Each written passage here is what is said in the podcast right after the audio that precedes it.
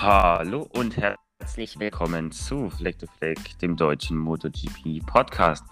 Ja, heute mit der Prediction, Prediction zur äh, äh, MotoGP 2022er Saison. Und ich bin natürlich wie immer nicht alleine. Der Jan ist natürlich auch wieder mit dabei. Hallo Jan. Hallo Julian. Ja, und zwar ähm, machen wir die Prediction heute so. Wir ähm, haben eine Tierlist vorbereitet in fünf Kategorien. Ähm, ich euch mal eben. Und zwar haben wir einmal das Backfield, also die Hinterbänkler, wo wir denken, ja, die fahren vielleicht nur hinten rum. Dann haben wir unteres Mittelfeld. Ähm, das sind die Fahrer, die wo halt so, ja, eher im unteren äh, Segment, äh, Segment auch anzusiedeln sind. Der Durchschnitt, ein Mittelfeldfahrer, muss es auch geben. Ähm, dann oberes Mittelfeld. Wer kann hier und da vielleicht mal vorne reinfahren? Ähm, wen sehen wir im Großen und Ganzen oben, aber nicht ganz oben? Ne? Und dann haben wir noch die Titelanwärter, die Championship Contenders, da wo wir denken, äh, die wo um den Titel mitfahren können. Dann haben wir ganz am Ende noch drei Bold Predictions vorbereitet. Ich würde sagen, wir haben viel vor. Wir starten direkt rein, oder was sagst du, Jan? Ja, würde ich auch sagen. Wir haben sehr viel vor uns und ähm, auch mit den Bereichen, wo wir hier ausgesucht haben, bin ich sehr, sehr zufrieden. Es wird bestimmt interessant werden. Ja, und, und zwar, wir gehen die Teams von hinten durch. Ähm, wir fangen natürlich mit den neuen Teams an, ja, weil die sind natürlich neu. Die haben natürlich letzte Saison nicht äh, irgendwie mitgewirkt da. Wir fangen mit dem Gresini Ducati Team an. Jan, wo hast du die eingerankt? Ja, als neues Team ist das natürlich immer ein bisschen schwierig einzuordnen, weil man hat halt Resttest noch nicht viel gesehen. Dort beim Resttest waren sie okay unterwegs. Natürlich, ähm, der Rookie Fabio Di Gianni Antonio wird es natürlich ein bisschen schwer haben. Aber er hat natürlich auch einen relativ starken Teamkollege, ähm, der letzte Saison auch hier und da mal aufgezeigt hat, nämlich Enea Bastianini. Und deswegen habe ich diese beiden, also Fabio Di Gian Antonio, habe ich im Backfield eingeordnet, weil ich glaube nicht, dass er viel wird reißen. Er wird vielleicht hier und da mal in die Punkte fahren, aber so im Großen und Ganzen von der hohen Pace ist da, glaube ich, von ihm nicht viel zu erwarten. Aber als Rookie muss das auch nicht unbedingt sein. Und äh, Enea Bastianini habe ich dann doch schon in den Durchschnitt reingepackt, weil er mich letzte Saison schon überzeugt hat. Und ich denke, beim Durchschnitt, da kann er, denke ich, mithalten, weil das untere Mittelfeld, ich glaube, da ist er jetzt so langsam raus. Und deswegen habe ich ihn dort eingeordnet. Ähm, Fabio Di Gianantonio sehe ich genauso wie du, habe ich im Backfield eingeordnet.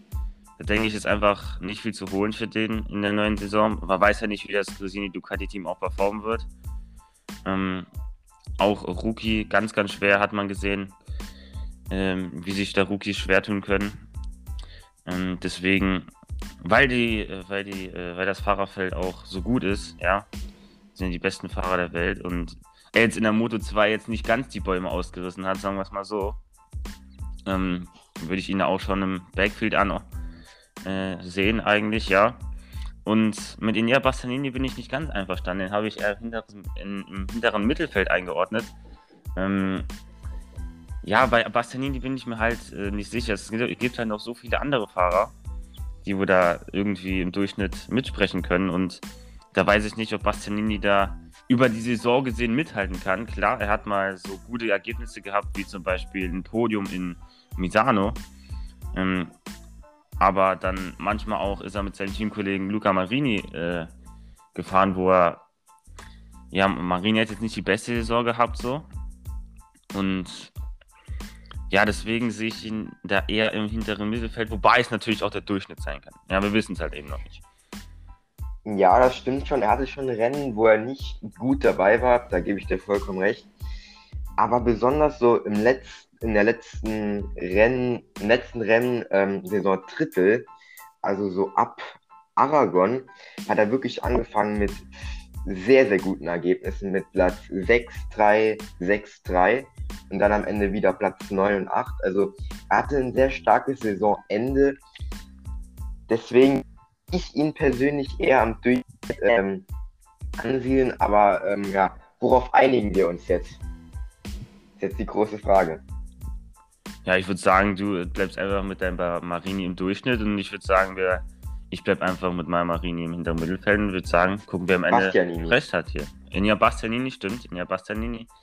Und ich würde sagen, wir gucken dann, wer am Ende der Saison recht hat. Okay, das können wir auch so machen, alles klar.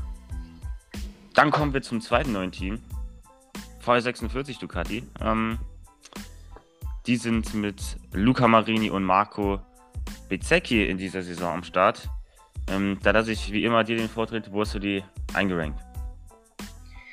Ja, wie auch geht dasselbe wie für das Cresini, Honda, äh, Cresini Ducati Team. Entschuldigung. Es ist sehr schwer einzuordnen. Auch würde ich sagen, dass die Fahrerpaarung sehe ich jetzt nicht ganz so stark, aber dazu kommen wir im, im anderen Podcast äh, näher drauf ein. Deswegen habe ich jetzt Marco Besecchi, der mich bei den Testfahrten überhaupt nicht überzeugt hat, muss ich sagen, was zu erwarten war. Aber trotzdem hätte ich dann ein bisschen mehr erwartet.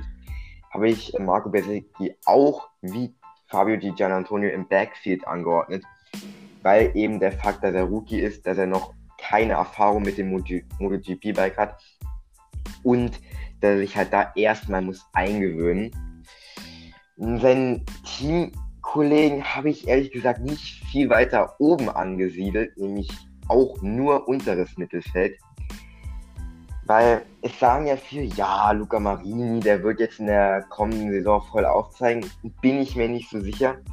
Er hat mich überhaupt nicht überzeugt in der letzten Saison, bin ich ganz ehrlich. Abgesehen von der Frontshow in Misano. Aber wenn man mal ganz ehrlich ist, er hat wirklich nichts gerissen. Er war noch hinter Valentino Rossi in der WM. Ähm, sein bestes Ergebnis war der fünfte Platz im Chaosrennen in Österreich. Deswegen habe ich ihn im unteres Mittelfeld eingeordnet. Vielleicht hätte man ihn auch in den Durchschnitt packen können, aber ich würde da nicht hingehen. Wie hast du ihn eingeordnet? Oder die? Ähm, da gehe ich tatsächlich mit mit dir. Ich habe beide genauso eingeordnet oh. wie du. Also Marco Pizzecchi zu den äh, Hinterbänglern zum Backfield gezählt, weil ja, wie, wie du schon erzählt hast, in Moto2 jetzt nicht die Bäume ausgerissen, ja, wie die Gian Antonio, äh, die Gian Antonio. Ähm, und ja, wird, denke ich, auch ein schwieriges Jahr haben. Luca Marini, wie du schon erzählt hast, einige Highlights gehabt.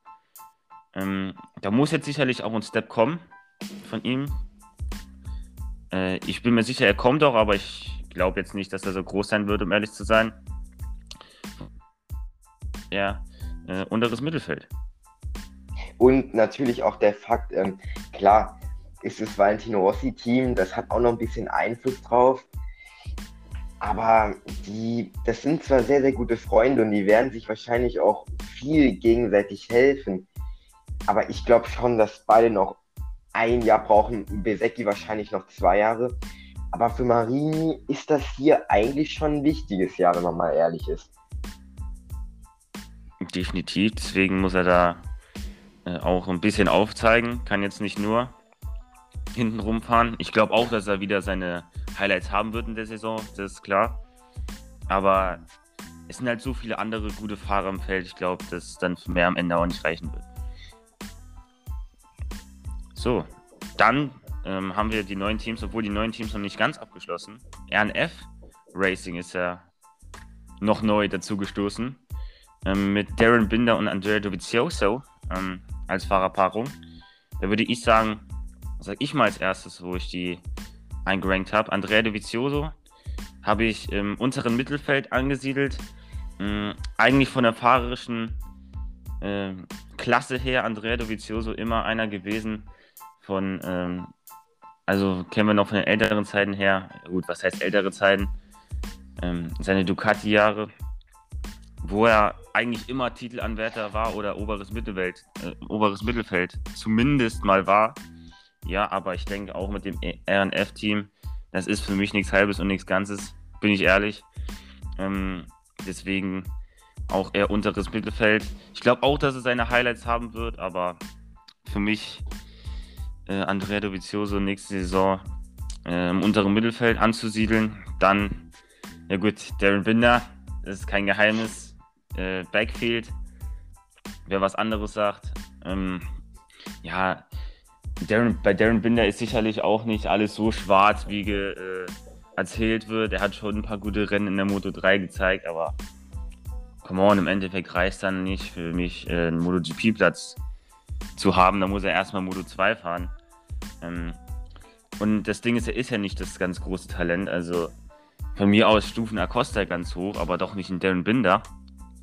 Ähm, ja, deswegen von mir Darren Binder für mich ganz klar Backfield. Na, da gehe ich auch mit, auch wenn es mir ein bisschen wehtut für Andrea Dovizioso, weil ich bin jetzt nicht unbedingt der Fanboy von ihm, aber ich mag ihn schon sehr, weil er für mich ein sehr, sehr guter und gelassener Charakter ist, anders wie manch andere. Ähm, gut, zu Darren Binder, ich denke, da muss man nicht viel sagen. Äh, der hat sich spätestens beim äh, Portimao-Rennen letzte Saison ähm, nur Feinde geschaffen damit, muss man leider so sagen. Ähm, deswegen ganz klar Backfield und auch das RNF Racing Team, ich weiß nicht, das ist ja jetzt so eine Abwandlung von Petronas. Das ist einfach nichts. Das ist irgendwie so, so komisches Team. Herr Dovizioso wird sich auch denken, was habe ich denn da für einen Teamkollege bekommen? Jetzt nichts gegen Darren Binder, aber hätte sich da schon mit was Besserem, ähm, hätte sich was Besseres gewünscht. Und es wären ja natürlich andere Optionen offen gewesen, wenn ich so überlege. So ein Ika Lecona, auch so ein Jake Dixon wäre wahrscheinlich noch besser gewesen für dieses Team. Aber im Endeffekt ist es Darren Binder geworden. Vielleicht überrascht er uns, aber das kann ich mir beim besten Willen nicht vorstellen einen Andrea Dovizioso ins untere Mittelfeld zu packen, tut sehr weh.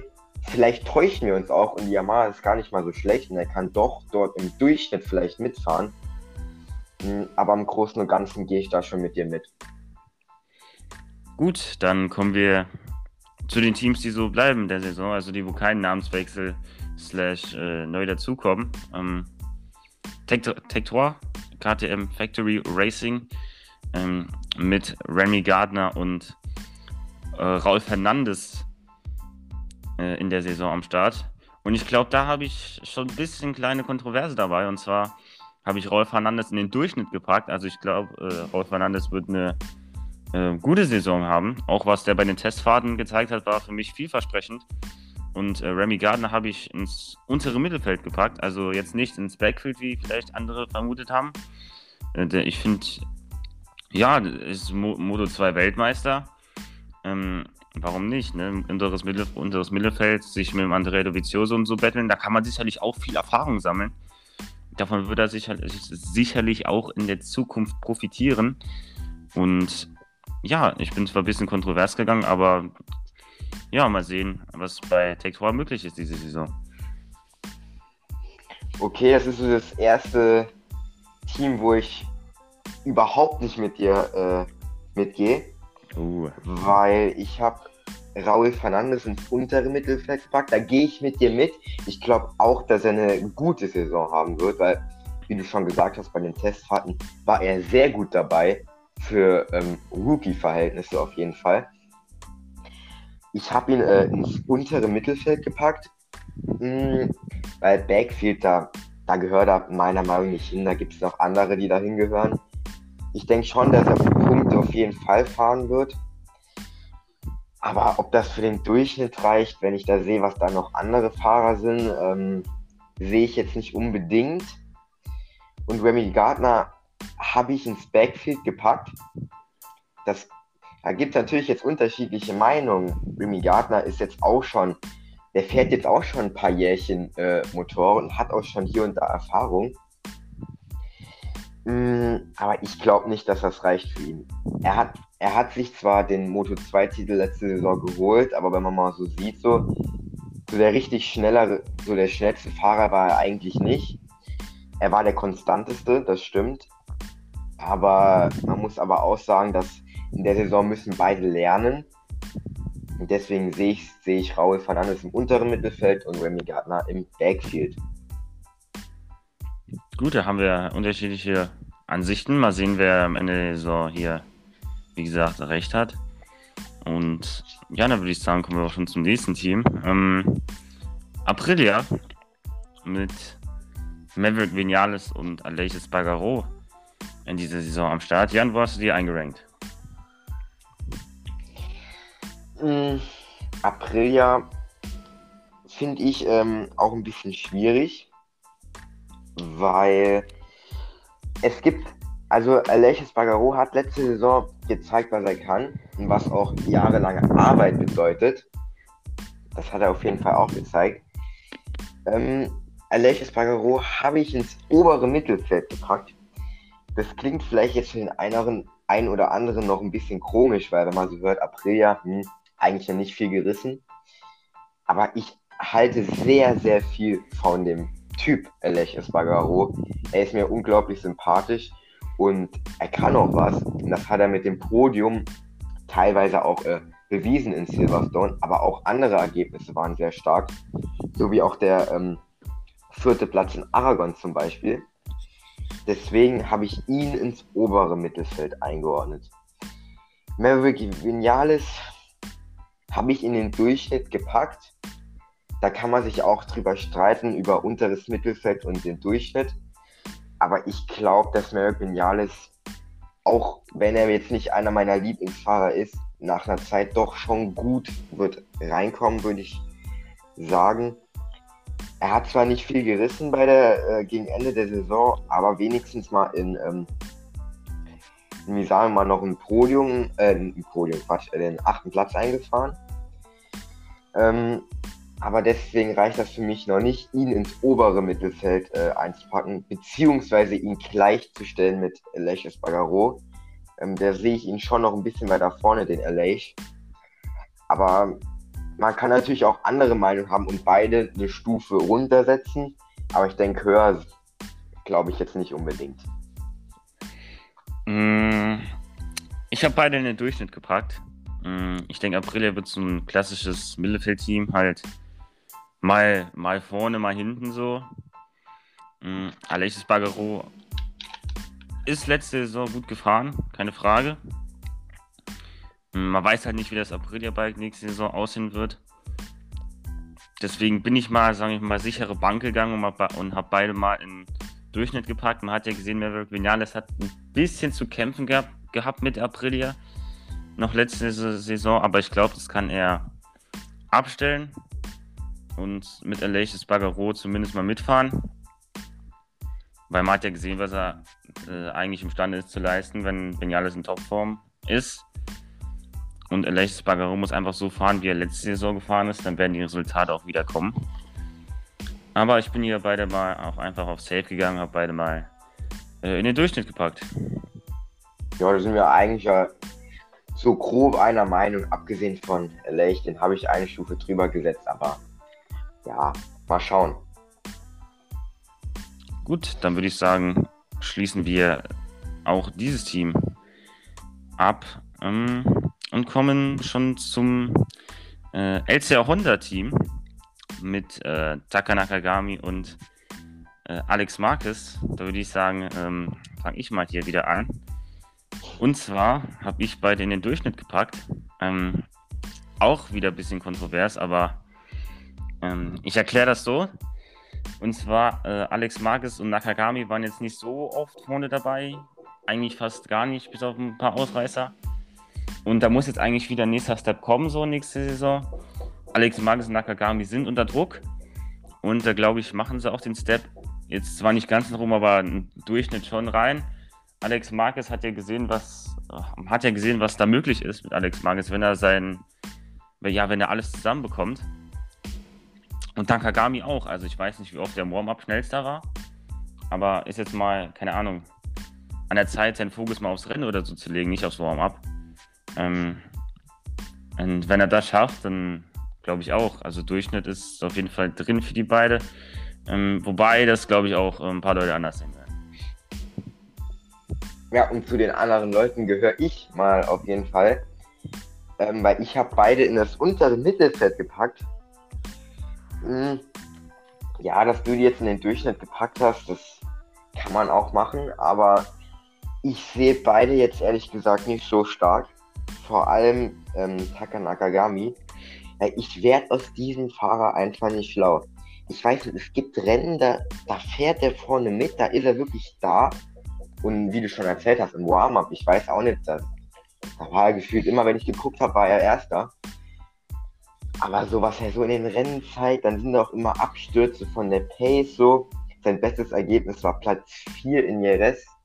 Jerez gehört zwar zu seinen besten Strecken so, aber ansonsten, wenn man mal so guckt, da, da kam noch der zweite, der ähm, fünfte Platz in Österreich 1 zustande. Aber das war es doch eigentlich mit der Saison. Hat hier und da mal Top 10 noch eingefahren. Aber im Großen und Ganzen war das nichts von Taka Nakagami und ich glaube auch nicht, dass da eine, ähm, noch eine große Steigerung kommt jetzt im nächsten Jahr, weil er wird jetzt auch wissen, dieses Jahr wird extrem wichtig sein. Er ist jetzt seit 2018 in der MotoGP unterwegs und er hat in keinem Jahr noch nicht wirklich viel gerissen. Und es fing an mit seiner mit seinem Absturz meiner Meinung nach in Aragon ähm, 2020 wo er die Pole geholt hat und dann gestürzt ist. Das war so für mich der Breaking Point von Taka Nakagami. Ich glaube, das hat ihn sehr mitgenommen. Und deswegen sehe ich ihn nur im unteren Mittelfeld. Aber ich glaube auch, dass er seine Highlights haben wird und hier und da mal in die Top 5 fahren wird. Im Warm-Up würde er sich auch noch oft sehen. Aber im Großen und Ganzen reicht das für mich nicht für mehr. Alex Marquez ist auch mehr oder weniger so eine Wundertüte. Ich weiß nicht, dann hat er mal gute Rennen ähm, wie zum Beispiel äh, Portimao gehört auf jeden Fall, würde ich sagen, zu seinen äh, Lieblingsstrecken. In Portimao 1 ist er Achter geworden ähm, und in Portimao 2 ist er Vierter, ähm, Vierter geworden mit dem Duell mit Miller. Aber ähm, auch schon der Teamboss äh, Lucio Cecchinello hat ja auch schon auf beide ein bisschen Druck ähm, ausgeübt, dass sie mal so langsam sollen ähm, Leistung bringen. Und das gilt natürlich auch dann für Alex Marquez, und ich sehe ihn, seine große Schwachstelle ist äh, weiterhin das äh, Qualifying, aber das gilt auch eigentlich für alle Honda-Fahrer. Die waren alle nicht so, äh, so Weltklasse in den Qualifyings. Aber daran muss er definitiv arbeiten. Und ja, der Fakt halt auch letzte Saison ist halt, dass Alex Marquez, ähm, er, ist, er, ist er ist konstant auf keinem so hohen Niveau. Ich denke, so kann man es auf jeden Fall sagen ich kann mich da auch täuschen und er wird in den Durchschnitt fahren oder so. Aber für mich sind beide ähm, eher unteres Mittelfeld. Mhm. Gut, beide äh, eine Kategorie Abweichung. Mhm, geht noch klar, denke ich. Ähm, ja, dann würde ich sagen, kommen wir auch schon. Äh, ah, Aprilia war schon Werksteam. Dann kommt jetzt das nächste. Red Bull KTM Factory Racing. Mit Miguel Oliveira und äh, Brad Binder natürlich. Dann würde ich sagen, Jan, wenn du das so schwierig findest, fangen wir an. Es ist halt, hm, ja, wie gesagt, halt schwierig zu äh, predikten, weil in einerseits Miguel Oliveira hat mich noch in der ersten Saisonhälfte überrascht, mehr oder weniger, wo er gute Rennen hatte mit Mugello, äh, Barcelona und so. Dann kam aber ähm, der Sturz in, in Österreich, war das genau, wo er sich verletzt hat. Und ab da ging halt dann gar nichts mehr zusammen. Das muss man leider äh, knallhart so sagen. Er hat dann äh, nach dem, nach Assen, wo er noch einen fünften Platz ähm, eingefahren hat, hat er noch insgesamt neun Punkte eingefahren ähm, in der restlichen Saison. Das spricht natürlich gegen Miguel Oliveira, dass er nicht gut performen wird diese Saison. Aber ich sehe Miguel Oliveira in Top-Verfassung und einem guten KTM-Bike definitiv vorne unter den Top 6 mal auf jeden Fall. Und deswegen habe ich Miguel Oliveira doch vielleicht ein wenig überraschend ins obere Mittelfeld ähm, gepackt. Ich gehe mal davon aus, dass einige das anders sehen und ihn eher in den Durchschnitt packen.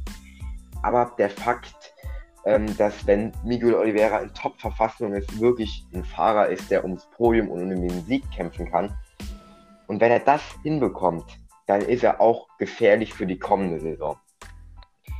Fred Binder kann man nicht viel zu sagen. Fred Binder hat letzte Saison eine konstante äh, Saison abgeliefert, eine Weltklasse-Saison eigentlich äh, mit Platz 6 mit 151 Punkten.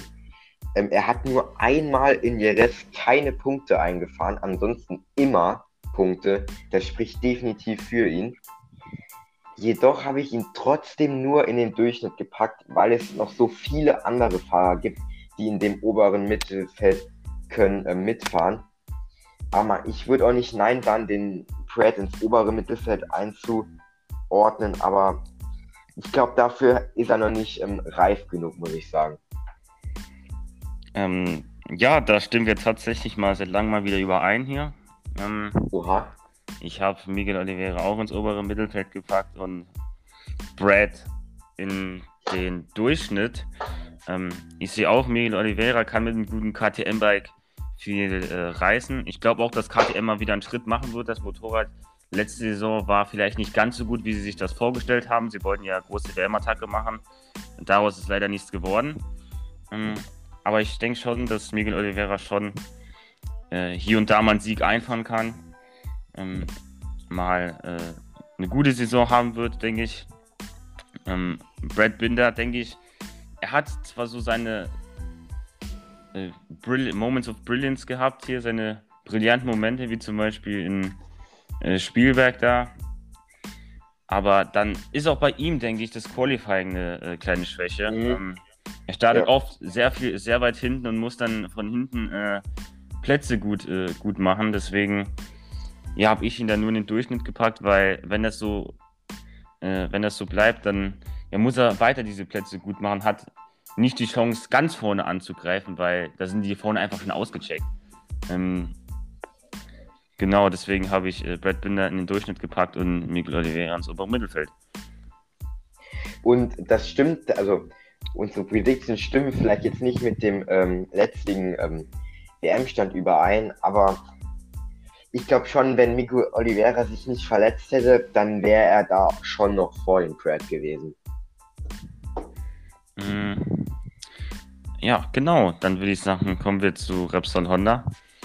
Und ähm, ja, ich glaube, da habe ich ein bisschen mal wieder meine Honda-Fanbrille raushängen lassen. Ähm, ja. Poules Bagaro habe ich ins obere Mittelfeld gepackt. Oh je. Ähm, ja, wie begründe ich das jetzt? Ähm, ja, Polis Bagaro letzte Saison auch immer mal wieder so Momente gehabt, wo er, äh, wo er, wo er stark war, wie zum Beispiel seine Pole Position in Silverstone. Ähm, das glaube ich, kann er diese Saison drauf aufbauen. Und ich glaube, die Honda wird auch wieder ein besseres Bike sein. Nächste Saison. Deswegen glaube ich, wird er im oberen Mittelfeld fahren und äh, sich definitiv steigern zur letzten Saison.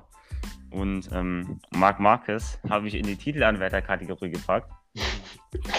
ähm, ja, wenn Marc Marquez gesund ist und topfit ist, äh, bleibt, äh, das auch bleibt, dann glaube ich, äh, fährt er um die WM-Titel mit. Ist ganz klar, weil Marc Marquez nicht auf der Rechnung zu haben, um den Titel äh, zu fahren, ähm, denke ich. Ja, ich meine, man hat gesehen, was er alles reißen kann in Topform. Und auch wenn er nicht in Topform ist, das war ja letzte Saison ja auch nicht, ähm, hat er direkt schon ein paar, ein paar Siege einfahren können. Ähm, ja, von, deswegen, wenn Marc Marquez 2022 gesund bleibt, für mich einer der Titelanwärter. Ja, das ist dann mal wieder so was, wo wir ähm, nicht übereinstimmen, weil ich jetzt erstmal erstmal zu ähm, Paul Espargaro. Ähm, ich kann mich noch an die letztjährigen äh, Testfahrten erinnern, wo der natürlich sehr, sehr krass gehypt wurde und der Hype dann ziemlich schnell wieder äh, unten war, muss ich sagen. Weil, was hat Paul Espargaro in der letzten Saison gerissen? Ich weiß, das Podium in Misano, der zweite Platz. Ich weiß, die Pole Position in Silverstone. Aber wenn man mal ehrlich ist, das war's. Es war seine erste Saison mit Honda, Repsol Honda. Das kann man ihm, was heißt ankreiden, das kann man sagen. Und ich weiß nicht, er ist einfach zu unkonstant und hadert auch oft mit sich selbst. Ich weiß noch nach, nach den beiden ähm, Spielbergrennen, wo er jeweils null Punkte geholt hat, da war er ziemlich down. Da wusste, glaube ich, auch nicht mehr, was er soll machen. Kam dann relativ stark zurück in ähm, Silverstone aber ich habe Polas Bararo nur in den Durchschnitt gepackt, weil ich ihn einfach nicht vorne sehe. Da bin ich ganz ehrlich. Und das, äh, das ähm, ist auch die Konstanz ist da, die Konstanz ist da ein großes Problem. Und ich sehe ihn auch einfach so als Fahrer mit der Honda ähm, nicht dort oben. Aber im Durchschnitt auf jeden Fall. Dann Marc Marquez ist natürlich so eine Sache, ob er fit wird, ob er jemals wieder komplett fit wird. Also wenn er nochmal komplett fit wird, bin ich deiner Meinung, dann fährt er vorne mit, das ist klar. In einer Sache bin ich nicht so über, ähm, stimme ich nicht mit dir überein, weil man muss mal gucken, wo hat er seine Rennen gewonnen. Er hat am Sachsenring gewonnen, seine Paradestrecke. Ich weiß, er war nicht hundertprozentig fit, das kann man sagen. Er hat dort gewonnen. Er hat dann in USA gewonnen, Texas. Was gibt es eine bessere Strecke für Marc Marquez als Texas? Und er hat dann mit, in Misano noch mit ein bisschen Glück gewonnen, weil Banyaya halt gestürzt ist. Deswegen sehe ich Marc Marquez nur im oberen Mittelfeld. Da zählt auch der Fakt dazu, dass man nicht weiß, ob er jemals wieder fit wird. Ich glaube, dass er am Anfang der Saison noch zu kämpfen hat, dann wieder besser reinkommt und dann gegen Ende wieder um Podium und Siege mitfahren kann. Aber ich glaube nicht, dass es im Großen und Ganzen äh, für den Titel reicht. Mm, zwei unterschiedliche Meinungen mal wieder. Ähm, ja, mal sehen, ähm, was am Ende äh, richtig sein wird.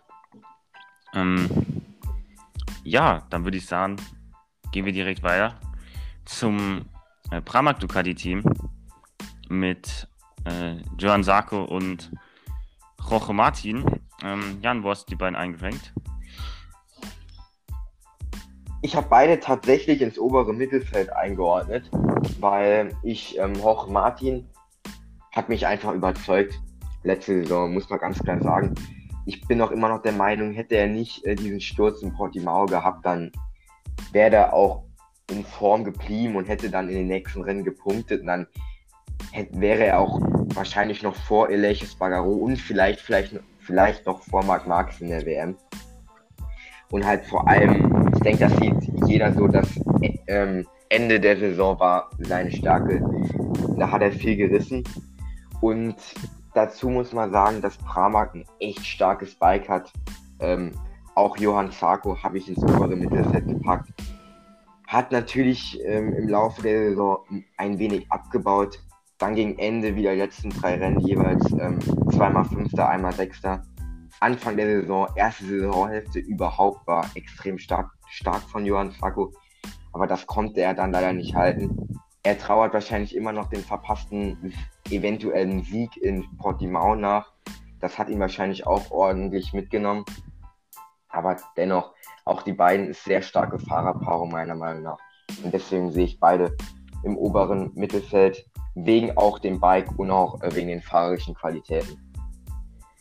Mhm. Ja, so schnell kannst du gehen, wir stimmen wieder überein. Ähm, ja gut, aber ich denke, das war jetzt nicht so schwer zu predikten. Also, das, äh, dass die, denke ich, wieder äh, hier und da oben mitfahren werden, um Siege mitfahren werden, äh, ist klar. Ähm, auch ein paar schwächere Rennen, ist auch klar. Pramac mhm. Ducati kann man jetzt nicht erwarten, dass sie jedes Rennen vorne mitfahren. Ähm, und ich denke auch, beide werden eine gute Saison haben. Hier und da das eine oder andere Podium, vielleicht auch Siege einfahren. Ähm, und ich denke auch, wenn jetzt nicht mal Jack Miller da langsam aus dem Knick kommt bei, äh, ja. äh, bei den Lenovo Ducatis, ja, dann äh, kann er sich auch mal äh, warm anziehen, denn Jorge Martin wartet da schon. Und wenn der seine gute Saison haben wird mit ein paar Podien, eventuell einen Sieg, dann denke ich auch, wird er schon ein bisschen eng für Jack Miller.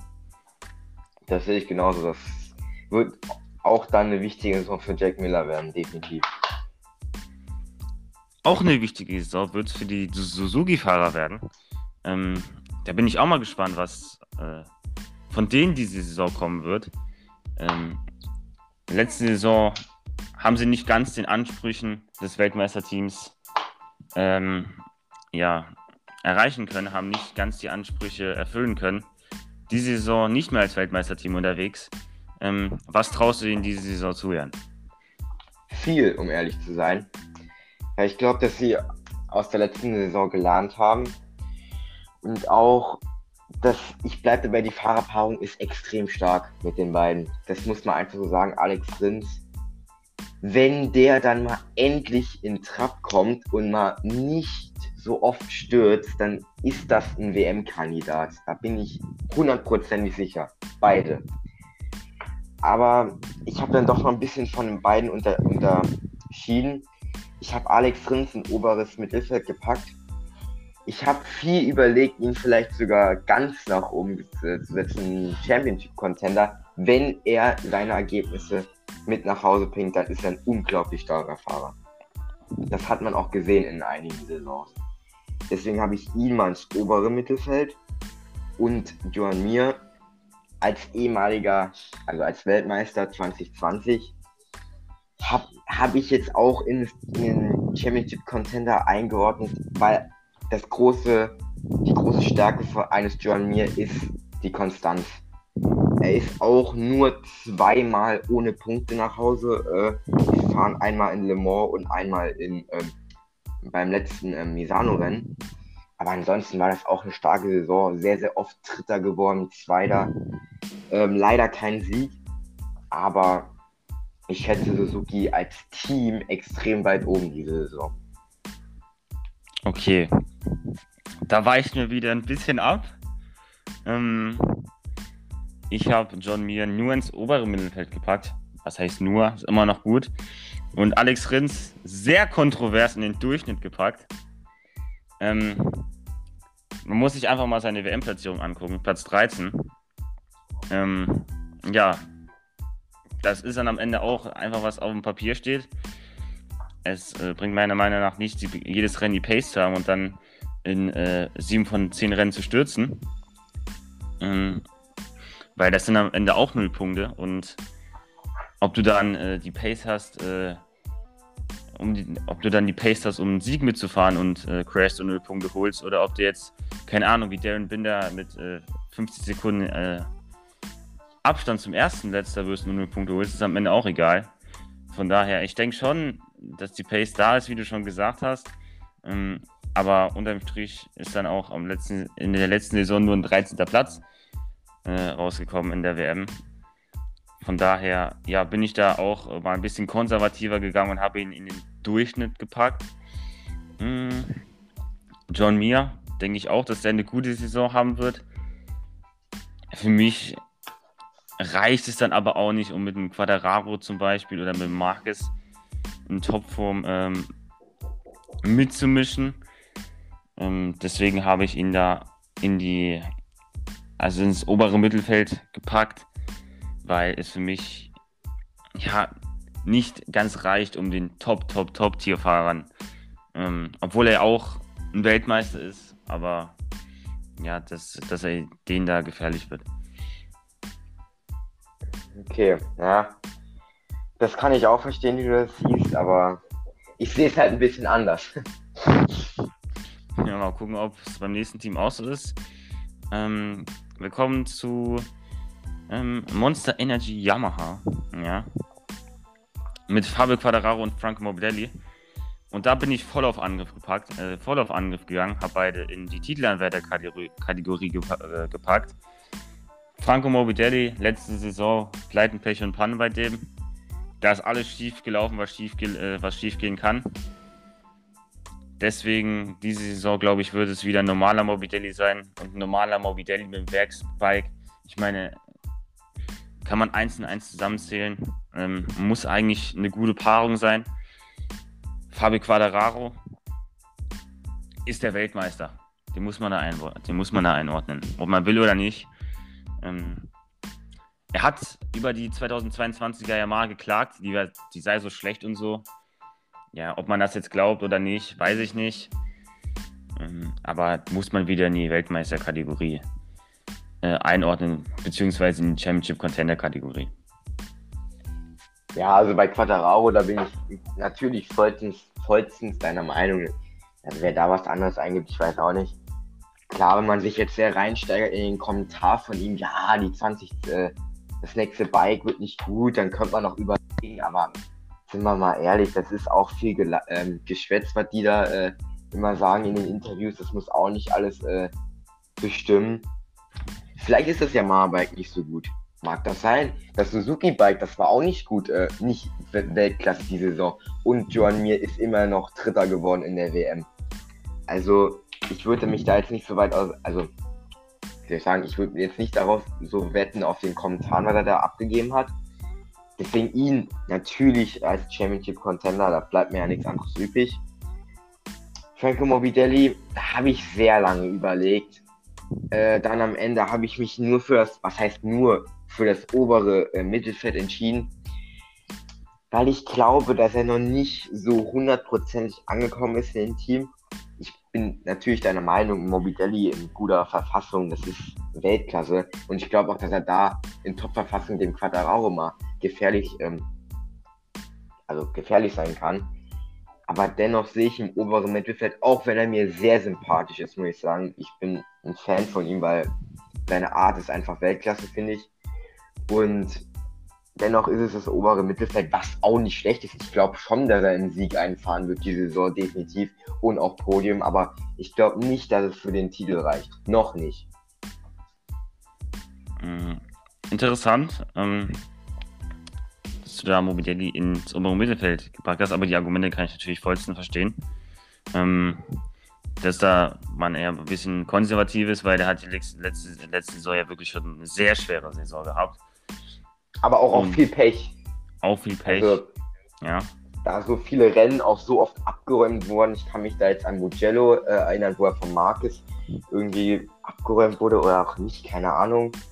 Aber also auch viel Pech mit der Knieverletzung. Wenn das alles mal wieder heilt, dann ist er ein Top-Fahrer, aber bislang sehe ich ihn da noch nicht ganz so. Dann würde ich sagen, kommen wir zum Teamweltmeister letzte Saison. Äh, zu den Werks Ducatis, Jack Miller und Banyaya. Ähm, da würde ich sagen, lasse ich dir mal wieder den Vortritt. Ja, also bei einem Fahrer sind wir, sind wir uns, denke ich, einig, dass ich den Banyaya beim dem Championship Contender mhm. einge, eingeordnet hat, gehabt, weil was er dann gegen Ende der Saison äh, gerissen hat, das war halt Wahnsinn, muss ich ganz ehrlich sagen.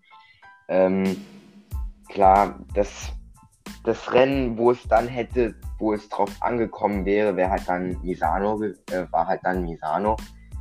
Ich glaube, hätte er das Rennen gewonnen, dann wäre es nochmal knapp geworden. Das hat halt dann, auch wenn die WM davor schon gefühlt entschieden war, hatte man so ein bisschen Hoffnung, wenn Banyaya das Rennen in Misano gewonnen hätte, dass es dann noch einmal äh, kritisch ähm, wird. Und das wäre auch kritisch geworden. Muss ich ganz ehrlich sagen. Weil Quadraro in den letzten Rennen 0 und ein fünfter Platz. Klar, das wäre vielleicht anders gekommen, wenn er, wenn Banyaya das Rennen gewonnen hätte. Aber dennoch, natürlich Banyaya ganz klarer äh, Championship-Contender. Bei Jack Miller. Ich weiß nicht, das ist so. Er hatte sehr gute Rennen der letzte Saison. Jerez und Le Mans. Er hatte auch gute Rennen in Spanien. Er hatte, aber auch sonst, er hatte noch zweimal Dritter gewonnen in den letzten beiden Rennen. Es ist alles in Ordnung. Ich habe ihn mal auch noch als Championship Contender eingeordnet. Ich glaube, dass du da vielleicht ihn nur ins obere Mittelfeld gepackt hast, weil er eigentlich nicht maßlos über, überzeugt hat letzte Saison. Aber dennoch, der Fakt Ducati lässt mich halt dann doch dazu verweilen, ähm, ihn als Championship-Contender ähm, einzuordnen, aber als der schwächste, in Anführungszeichen, Championship-Contender. Ja, wie du schon richtig äh, predicted hast, habt ihr nur ins obere Mittelfeld gepackt, aus dem Grund, ja, letzte Saison hat er auch gute Ergebnisse gehabt, so, aber man hat eigentlich mehr von ihm erwartet, wenn man ehrlich ist. Man hat äh, eigentlich auch gedacht, er fährt um die WM, was bei weitem nicht der Fall war. Deswegen glaube ich ja. auch Jack Miller nur ins obere Mittelfeld. Ähm, ist, glaube ich, eine sichere Prediction, ähm, weil er wird jetzt nicht komplett abfallen, glaube ich. Und es könnte für ihn eng werden mit, mit einer oberen Mittelfeldsaison, wenn er da wieder so da ist, wo er letzte Saison war. Ja, das musste halt eben Ducati intern entscheiden, wie sie das lösen. Ähm, Banyaya, ganz klar Titelanwärter, wie du schon gesagt hast. Ähm, vor allem, wenn die Ducati so stark sein soll, ja, wie sie, wie sie gemacht wird in den Medien, dann für mich ein ganz klarer Titelanwärter und ja, auch sehr, sehr stark zu sehen nächste Saison. Ganz klar für mich. Äh, Banja ja da in die Championship Contender Kategorie einzuordnen, ja. Ja, das Problem ist halt, das ist, Problem ist Miller einfach. Ja. Muss man ganz klar so sagen. Es ist, es ist so schwierig, ihn zu predikten, weil er ja an für sich kein schlechter Fahrer ist. Aber dann, wenn man dann die letzte Saison sieht, also ganz schwierig. Wirklich, muss ich sagen. Das ist somit die schwierigste Prediction, wo, also ich habe mir da sehr schwer getan mit Miller. Ich auch. Ähm, aber ja, oberes Mittelfeld oder Titelanwärter. Ähm, er wird seine guten Rennen haben, definitiv. Eins von beiden wird es werden. ja, denke ich. Definitiv. Ähm, ja, und das ist dann im Endeffekt jedem seine subjektive Meinung, wie er das sieht. Ähm, ja, müssen wir einfach schauen, was rauskommt. Ja. Dann, wie schon erwähnt, wenn wir durch sind mit, den Fahr mit, den, mit der Fahrer, mit der Tierlist, geht es zu den drei Bold Predictions. Da würde ich sagen, fange ich einfach mal an. Und zwar ähm, mache ich jetzt mal aus den Titelcontender nur einen direkt. Hau ich direkt mal raus. Und zwar Marc Marquez gewinnt die Weltmeisterschaft. Ist eine ja. sehr bolde Prediction, ähm, wo viele, na gut, viele rechnen sicherlich mit Marc Marquez, aber WM ist dann auch hochgegriffen, würde ich sagen, aber sind hier die Bold Prediction, von daher Marc Marquez gewinnt die WM. Gut, dann komme ich mal zu meiner ersten sehr interessanten Prediction. Ähm, ich bin mal gespannt, was du dann bei, äh, zu den ähm, Top 5, also wo wir machen ja nachher noch Top 5, also die Top 5 der WM, wenn du da vorne siehst. Also ich, meine erste ist ich glaube, dass einer von diesen Fahrern hier, die wir genannt haben, keine Punkte wird holen. Oh, okay, ist sehr interessant. Ähm, ja, das ja. Ist, wirklich, es ist wirklich, also es ist sehr unwahrscheinlich, aber man muss halt sich auch mal aus dem Fenster lehnen. Definitiv. Ähm, dann bei mir wieder geht es auf den WM-Fight und zwar ich predikte, der WM-Fight wird bis zur letzten, äh, wird bis zum äh, letzten Rennen gehen. Also Circuit Ricardo Tomo, ja. Da äh, glaube ich, werden wir eine sehr, sehr spannende WM sehen, weil ähm, wir haben jetzt wieder einen Marc Marquez äh, gut äh, und fit zurück.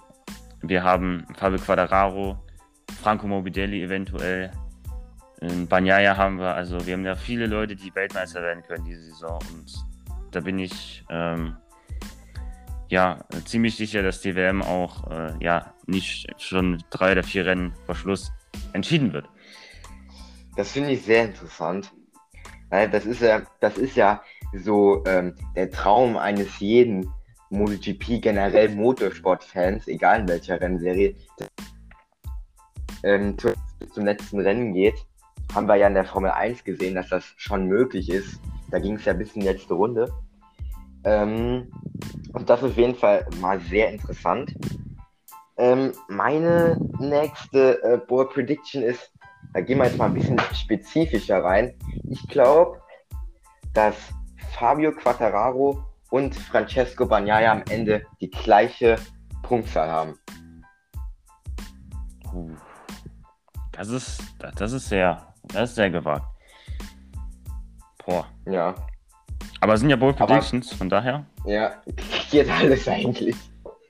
Genau, geht alles. Ähm, dann würde ich sagen, komme ich auch schon zu meiner letzten Bold Prediction. Ja gut, ob die bold ist, können wir uns jetzt darum, äh, darum streiten. Und zwar, Darren Binder holt nicht einen einzigen Punkt.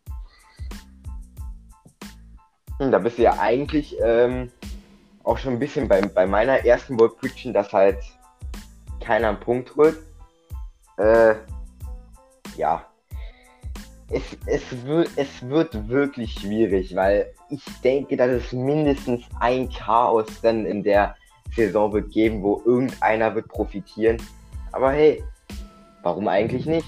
Ich denke, das ist so eine Prediction, die machen viele Fahrer so, dass äh, Fahrer, äh, Leute, ähm, dass Pinder keine Punkte holt. Aber kann man machen.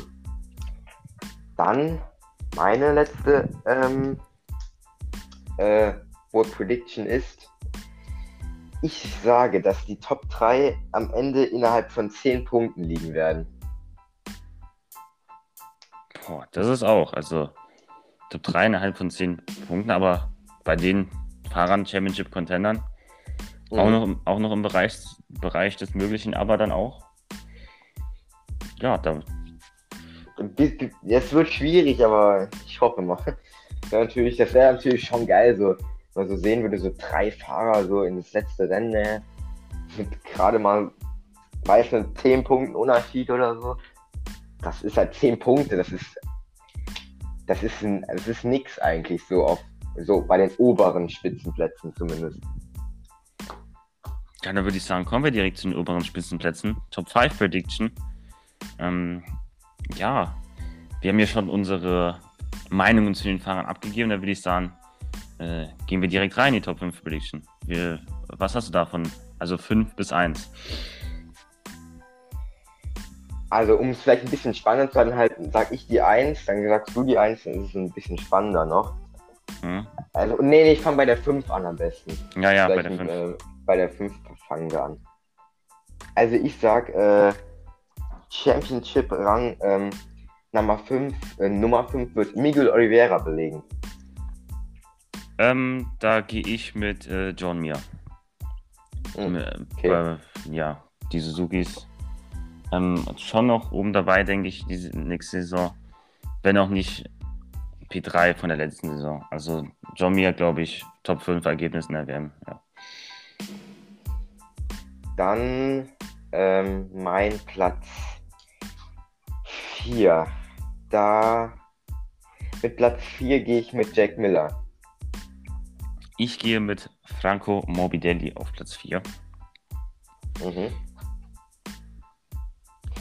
Dann mein Top, äh, jetzt die Top 3.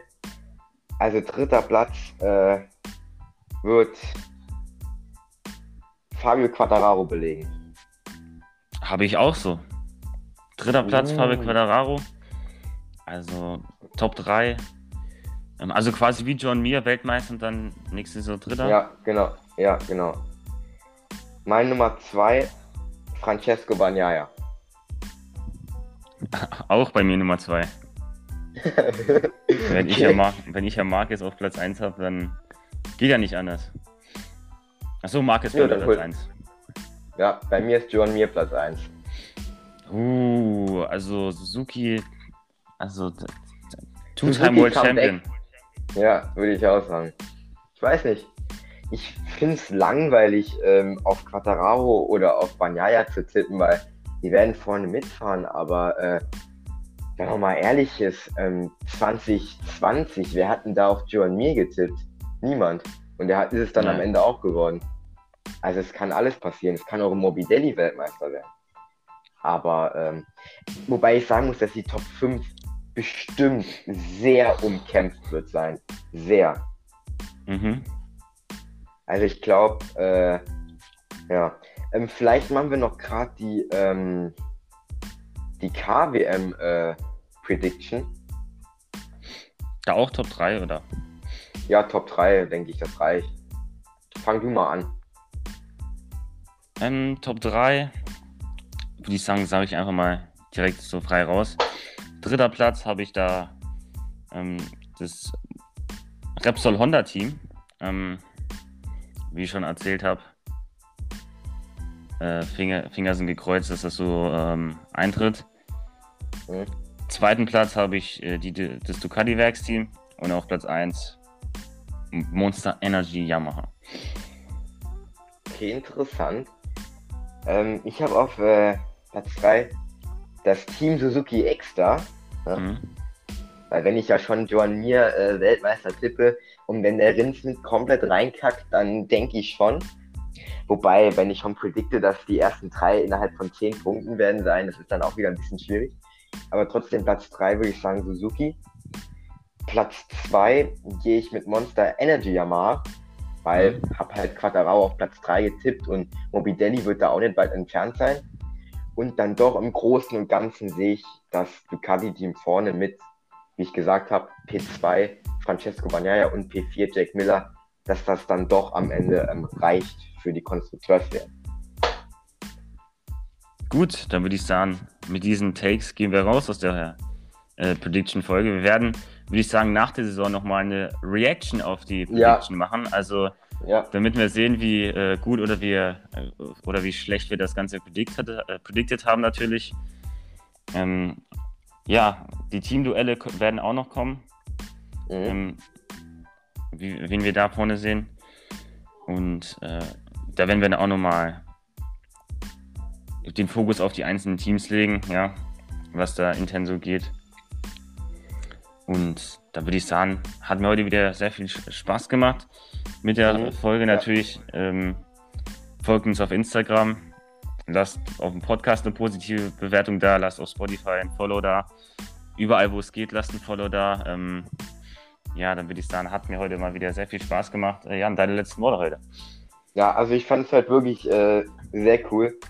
Das war vielleicht jetzt der ähm, spannendste Podcast. Also hat mir sehr, sehr, sehr viel ähm, Spaß gemacht, diese Prediction. Und ja, wie du schon gesagt hast, Teamduell Prediction wird auch kommen. Ich denke, das kann auch interessant werden, äh, ein oder anderen.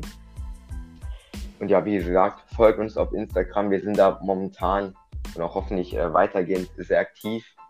Und ähm, ja, folgt uns und lasst Likes da und dann sehen wir uns demnächst wieder. Ciao. Jo, auch ciao von mir und ich würde sagen, das war's mit Fleck to Fleck, dem deutschen MotoGP Podcast.